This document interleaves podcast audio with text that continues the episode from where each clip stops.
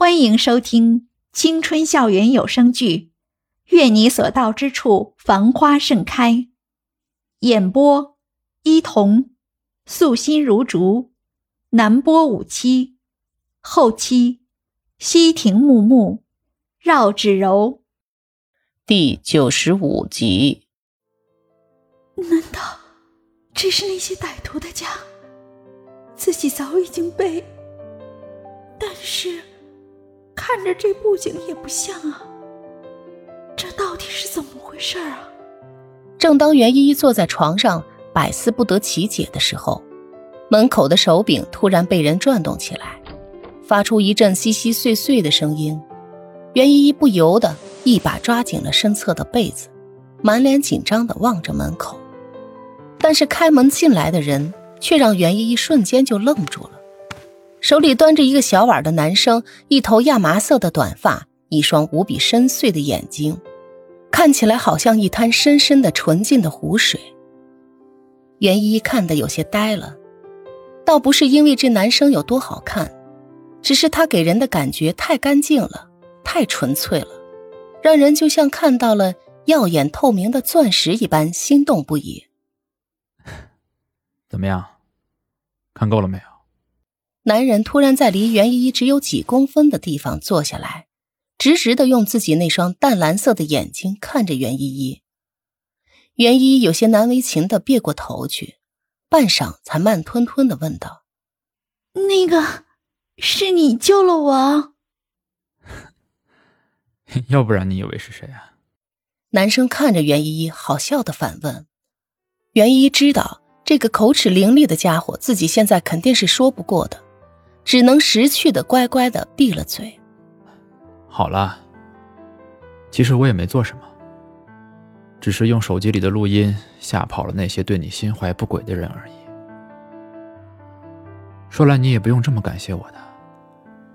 来，我给你熬了些姜汤，喝完身体会舒服些。男生将放在桌上的碗端起来，熟练的拿起勺子舀了一勺。就要往袁依依的嘴里喂，袁依依被这突如其来的动作吓了一跳，自己又不是断胳膊断腿，还没有沦落到生活不能自理吃饭，要靠别人来喂的地步吧？不用了，不用了，还是我自己来吧。袁依依说着，端起碗喝了一口还冒着热气的姜汤。说来奇怪，从她第一眼看到眼前这个男生开始，她就好像认定了他是个好人一样。对他毫无防备。男生看着袁依依喝汤的模样，抿着嘴在一边笑着。我叫张蔚然。男生突然自我介绍道：“哦，我叫袁依依，一二三四五六七的一。”袁依依也淡淡的回应着。没想到张蔚然听完以后，竟然发出一声轻笑。袁依依抬起头来看他，就听到他说：“哼。”你真的是个和你的名字一样有趣的姑娘袁依依又把头垂下来，专心致志的喝着汤。张蔚然恍惚间好像听见他口齿不清的说：“不是吗？”喂，我救了你，你怎么一点反应都没有啊？张蔚然在一边轻笑着打趣问道。袁依依这才慢悠悠的说：“那谢谢了。”然后又自己沉浸在自己的世界里，好像身边的混血美男子也成了一团看不见的空气似的。这个女孩还真是挺特别，怪不得那个人说什么也要嘱咐自己好好照顾她。